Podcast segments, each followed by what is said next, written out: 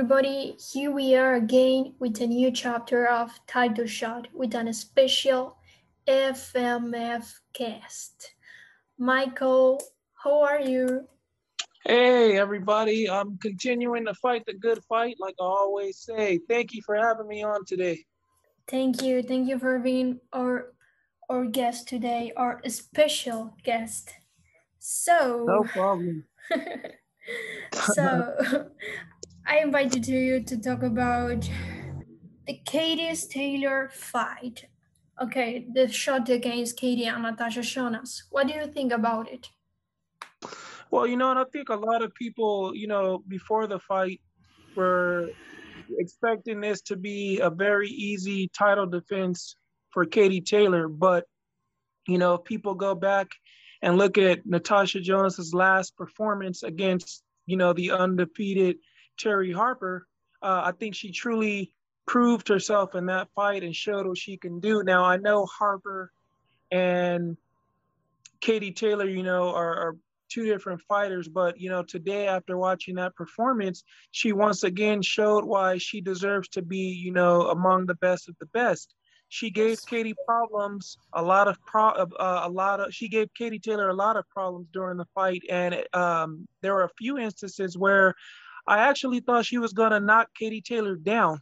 Uh, she didn't capitalize on those uh, moments, and you know, Katie Taylor did what she did, and that's why she remains undefeated and the undisputed champion. Yes, yes. Uh, I have got two points of view for this fight. I think both boxers know that for for one hand, Katie Taylor knows that she hasn't anything to lose. Um, Natasha knows that she hasn't anything to win. So both uh, went into a war because that was everybody was expecting about it. And then uh, both took a moment on an interview to call out Terri Harper again because Taylor says uh, she really deserves a rematch with uh, Terri Harper. And Natasha was saying, Eddie, like, Eddie, let's make it happen, please. So I think, and okay, recapping with that point of view that I have, I think that was the reason that Katie Taylor wasn't the same Katie Taylor as always because everybody was expecting an explosive match. And she she knows that she hasn't anything to lose and everybody was waiting to touch uh, uh, pressure here and throw a lot of punches like a fight uh, like the fight against Terri Harper and she didn't so what happened here. And I think that both knows that Katie hasn't anything to lose, Tash hasn't anything to win, and both decided to don't um, go into an award to get hurt on all of that things. What do you think about that? Well, you know, you bring up an interesting point. Uh, you know, sometimes fighters going into a big fight have, you know, nothing, nothing to lose. You know, mm-hmm some fighters have uh, everything to win. I think in this point, I think Natasha Jonas was placed in a position where if she lost really badly, she would mm-hmm. never ever get a rematch with Terri Harper. But I think Natasha Jonas was like, look, I'm going in there to win. I'm not going in there to pick up a paycheck. And she really did. I have to I have to take my hat off. Natasha Jonas once again put on a spectacular performance. And yes, I believe she truly deserves a rematch with Terri Harper in a fight where I thought she beat Terri Harper. Yes. And if I was Terri Harper, um, and I know Terri Harper has an upcoming fight with the undefeated WBA champion Hyun-mi Choi, which you know I'm sure we'll talk about that.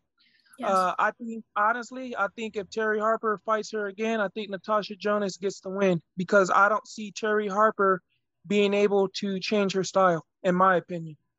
Yes, I think so. I think uh, I think Tasha deserves really deserves that match against Terri Harper. She deserves uh, to that Eddie Hearns uh, make it happen because she won. She won the first fight and if she have to prove that she have she can beat her again, I think she's going to do it. I think, and I think uh, tonight uh, I saw many many posts on Twitter and all of that and all of that social media saying that it was an, an awesome match and all of that thing. What do you think? This match uh, against Tash and Katie impressive yourself or not?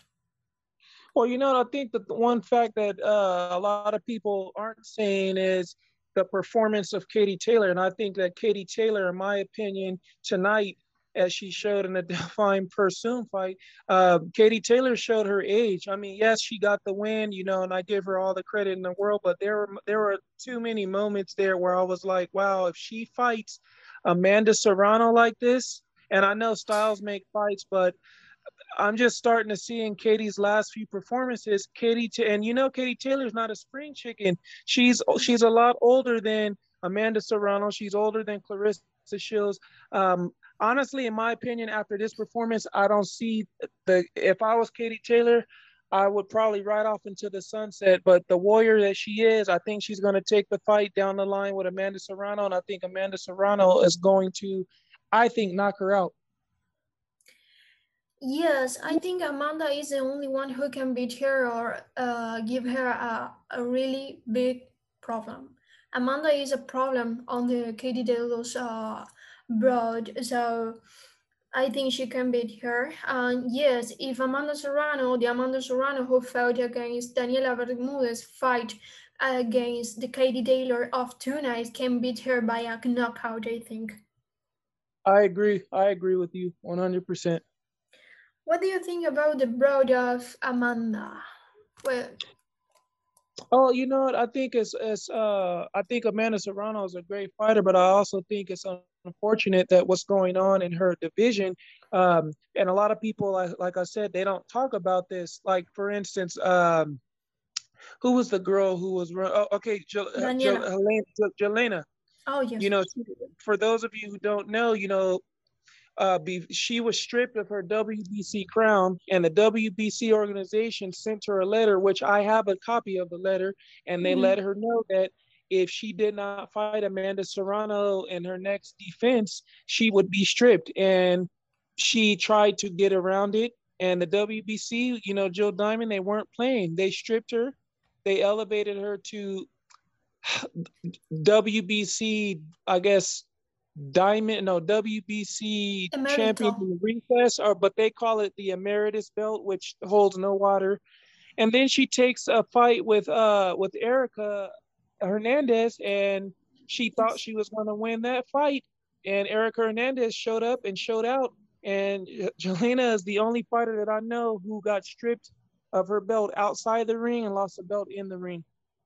Yes, Yes, and I once again, so. it just is sad to show that Amanda Serrano wasn't the one to get the fight.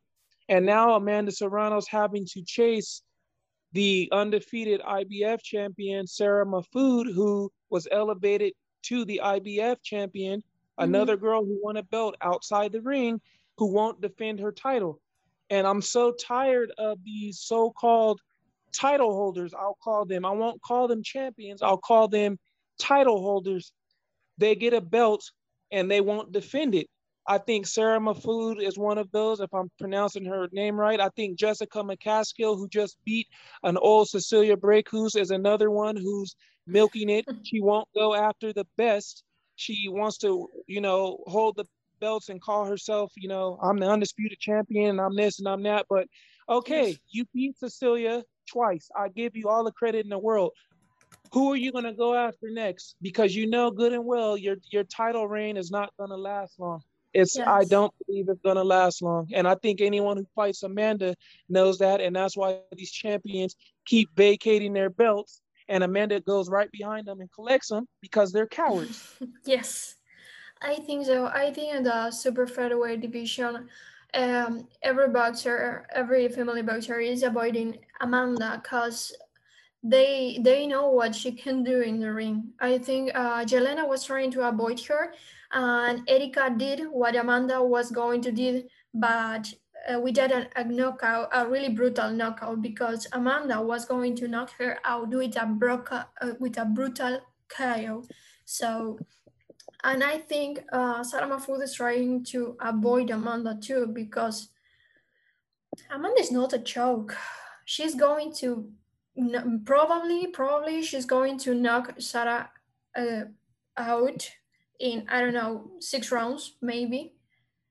And I don't know what's going to happen with Erika Hernandez because I think Erika is stronger. Um, she has uh, what every Mexican fighter has. Um, the ability she's strong. yes. Yes. Yes, just Mexican. I, I, think, I think she is, but I think that she's. I don't think she's seasoned enough to deal with Amanda Serrano. But no. uh, you know, I've heard from talks that she said, you know, I'm willing to fight at Amanda Serrano, and I give her all the credit in the world, even if she loses. When when you lose in a situation like that, when you step up and you fight the best, it's not really a lose; it's really a win because you gain a lot of fans. Yes, fans and experience. I think I didn't think that um, Erika was going to win against no, Erika was. Uh, I I didn't think that Erika was going to gain again against uh, Jelena because I saw her background and saw um, she hasn't the best uh, background, uh, and Jelena. Jelena. Well, let's just tell the truth about Jelena. Jelena has not looked good in her last, I'll say, four or five uh, fights. They've been yes. very, very close. Uh, I think they've given her some uh, some wins because they really wanted to see this showdown with Amanda Serrano. And switching yes. from this topic, I think the same thing. And on my show earlier today, those of you who watched me go live with the with the WBA minimum weight champion Seniesa Estrada, I yes. think she's another spectacular fighter who wants to fight the best. And it's unfortunate that these champions or so-called champions, title holders, as I should say, like Jessica Bopp and uh, Yesenia Gomez, continue to uh, milk the system and yes. they want all the attention, but they don't want to put in the work. Seniesa Estrada put all the champions on notice. She's coming and she will be the undisputed champion. Same thing with Mikaela Mayer. She's another fighter who wants to fight all the best. And I don't think it's the fighters in this in this particular subject. I think it is Eddie Hearn playing chess, trying to keep Mikaela Mayer away from his other three champions. Because if yes. you look at the whole platform, he has Hyun-mi Choi, Maïva Hamadouche, and Terri Harper all signed. Mikaela yes. Mayer is the oddball out, signed with top rank. Yes, I think so. I think so. And okay, you name it, Mikaela. She's going to fight with a compatriot uh, of me. Uh, she's going to fight, I think, with Erika Farias. What do you think about that match? Well, um, if Mikaela, I talk to Mikaela uh, all the time. She's a really good, dear friend of mine. Um, I don't, I don't think Mikaela's going into this fight looking at it like, oh, this girl's another chump. I think she knows her being the WBO champion, she has to take every fight seriously. And from what I've seen, you know, Erica is coming off some losses, but that girl will rise to the occasion when yes. she needs to. She's a puncher. She's very yes. durable. So I mean, she's not like a Helen Joseph that's just gonna come forward with her hands down like a you know. No offense, I like Helen Joseph. She's a nice girl, but she had no business fighting Mikaela Mayer. She was a punching bag. I think Erica's gonna come. I think Erica's gonna fight, and I think Mikaela's gonna have to put on her uh, her big girl hat and deal with this. I don't think it's gonna be a knockout. I think Mikaela's going to have to go into a full uh, brawn out war. Yes.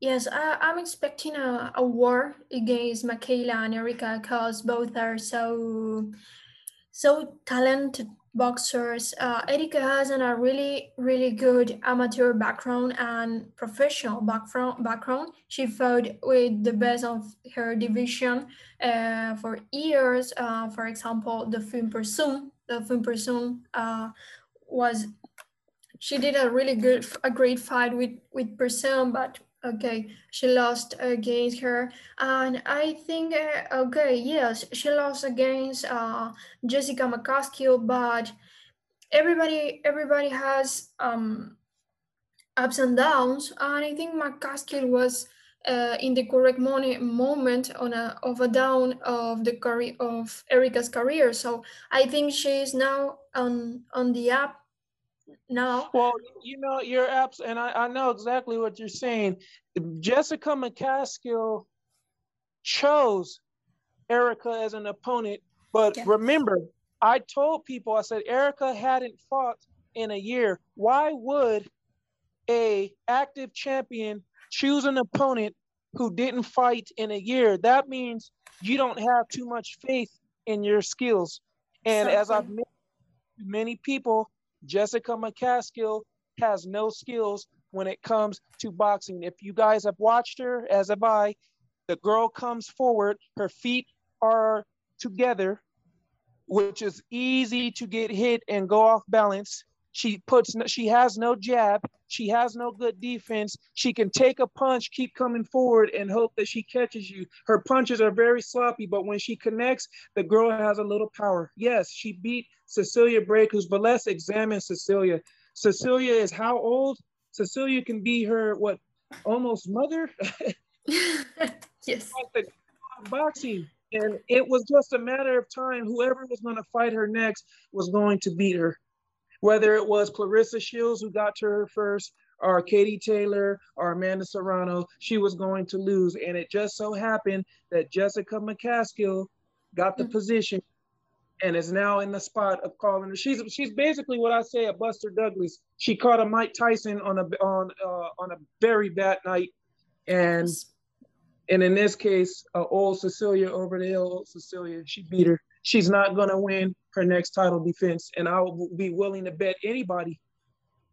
Yes, yes, I think so. I think so. And those of you who are listening, you're probably saying, "Wow, he has a lot of hostility towards uh, Jessica McCaskill It's not that. It's just I don't like people who talk about I'm the best fighter in the world and I'll fight anybody. And then when you have these fighters call you out, you start playing uh well, you know, there's really no fights out there. You know, I have to, it's like no, you you can't be the best and not fight the best. Don't work like that. Sorry. Yes, yes, uh, I'm agree. I completely agree with you. Um, Okay, what do you think about the fight against uh, Chantelle Cameron against uh, Hernandez? Hernandez? Exactly. Um, you know what I think in this case, and I'll try to be real brief with it. Um, I was billing it as teacher versus student, but you know what? Melissa Hernandez is a veteran. She's a former WBC champion. Uh, she knows the tricks of not getting knocked out. So I think the fight is just going to be is, is really going to showcase what Chantelle Cameron can do. Uh, I don't I don't think Melissa Hernandez is is winning this fight. I think Chantelle is just going to have to she's going to have to really show what she can do against a seasoned veteran. I think uh, Melissa is a trouble. Melissa, Melissa is is a problem. Melissa is com- a completely problem.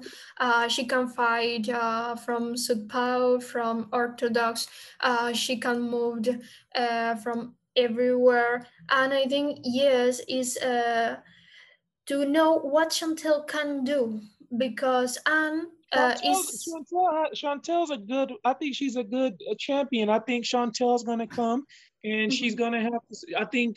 I, I really think Melissa's gonna pull every trick out of the hat. She's going to, you know, do pot shots. She's yes. going to try to frustrate uh, Chant- she's really going to see what Chantelle has, and we're. I think the public's finally going to get to see can Chantelle deal with someone who knows how to not get knocked out because I don't see Melissa can win this on points if she plays it right, but I don't I don't think Chantelle's gonna go for the shenanigans. I think Chantelle's gonna say, look, you want to keep trying to play games with me? I'm gonna play the same games with you, and I'm a little younger and I'm a little fresh. So let's do it. Yes, yes, I think so. I really would like to see Chantelle against uh, Katharina Thanderz. That would be a great fight. Kat, Kat is another good friend of mine who I speak to uh, weekly. Great, great fighter. Um, would love to see that one. There's a, you know, the thing is with women's boxing, there are so much, there's so many big fights that are being put together that I'm very, very uh, impressed with.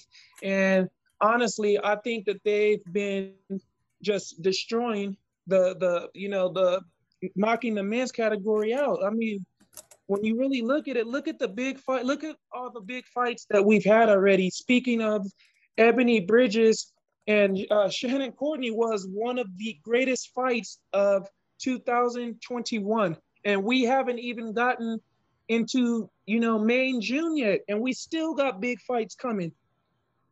Yes. Yes, yes, yes. Like every week you turn the TV on, oh, so and so's fight. So it used to be like that for the men back in the 70s and 80s when you had the gladiators fighting one another. Well, you know what? The women have once again recaptured that glory, and we need more people on ESPN and Showtime and DAZN and what have you talking about this. They need to give women's boxing more praise because they are putting on the big shows. Yes, I think so. And I think a really good show is going to be a fight against uh, Seniesa and Bopp.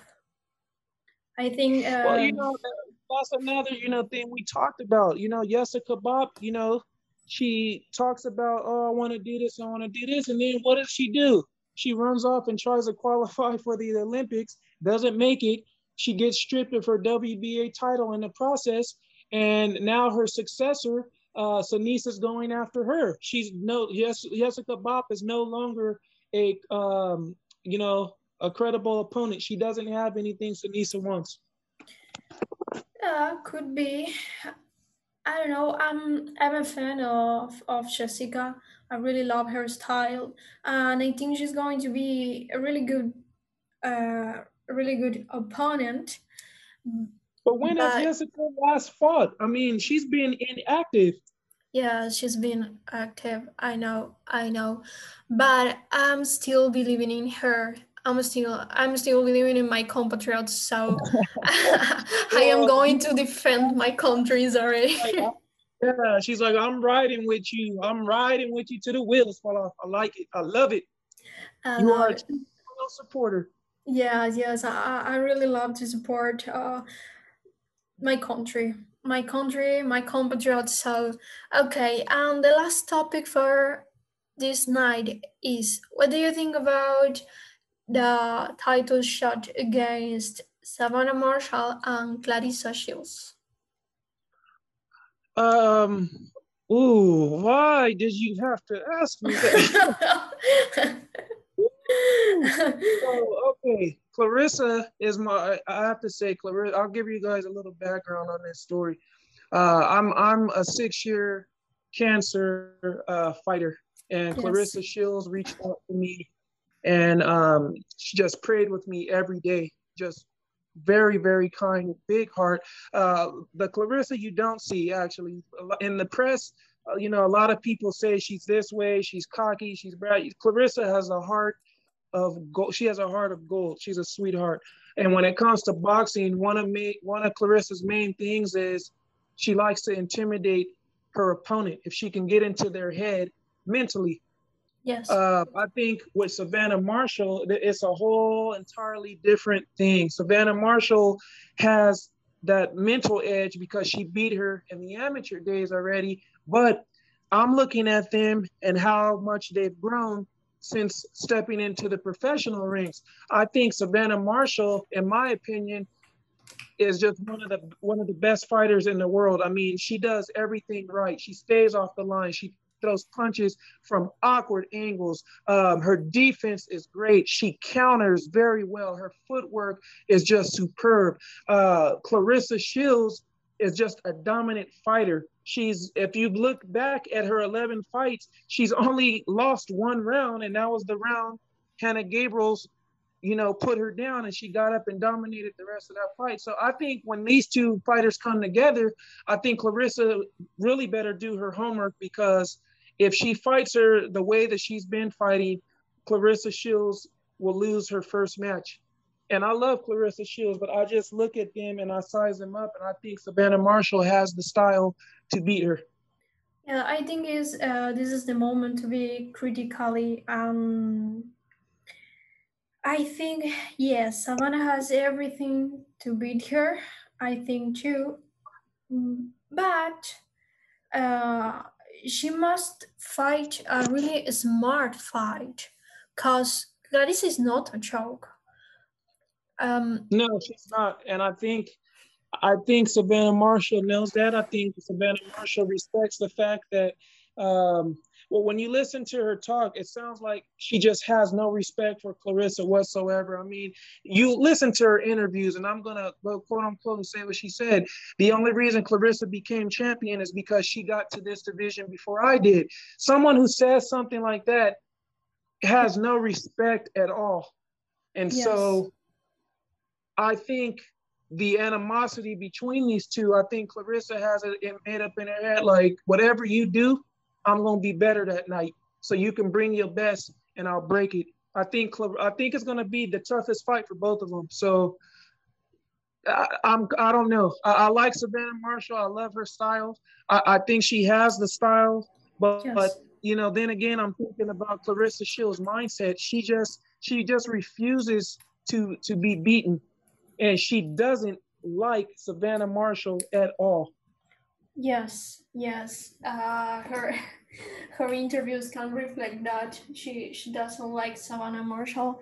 Um, I think that match is going to be uh, really really good for women's boxing. I, I think, think it will be the biggest match. I thought a year ago Taylor and and Serrano would be the match, but I think now the biggest match that's being brewed is by far Claressa Shields and Savannah Marshall. Easy. And it yes. will elevate women's boxing to another level. Yes, I think so. I think so. And I don't know what this fight uh, didn't happen. Well, you know, Shields has, uh, you know, this mixed martial arts thing coming up. So we can go ahead and, you know, know that Shields and Marshall will not be fighting anytime soon. It will have to be sometime after June. And I'm I'm thinking it's going to be the later year of 2021. I'm thinking a fight in maybe November, early December. Yes, I I I think uh, both deserve. I listened that this fight didn't happen because um, the promoter uh, didn't want to pay what these ladies deserve and I think they deserve the amount of money they are say, saying they want because they are the best of this world. They achieved everything in her, in her careers. So what do you think about it? Is it a problem of fees or or well, not?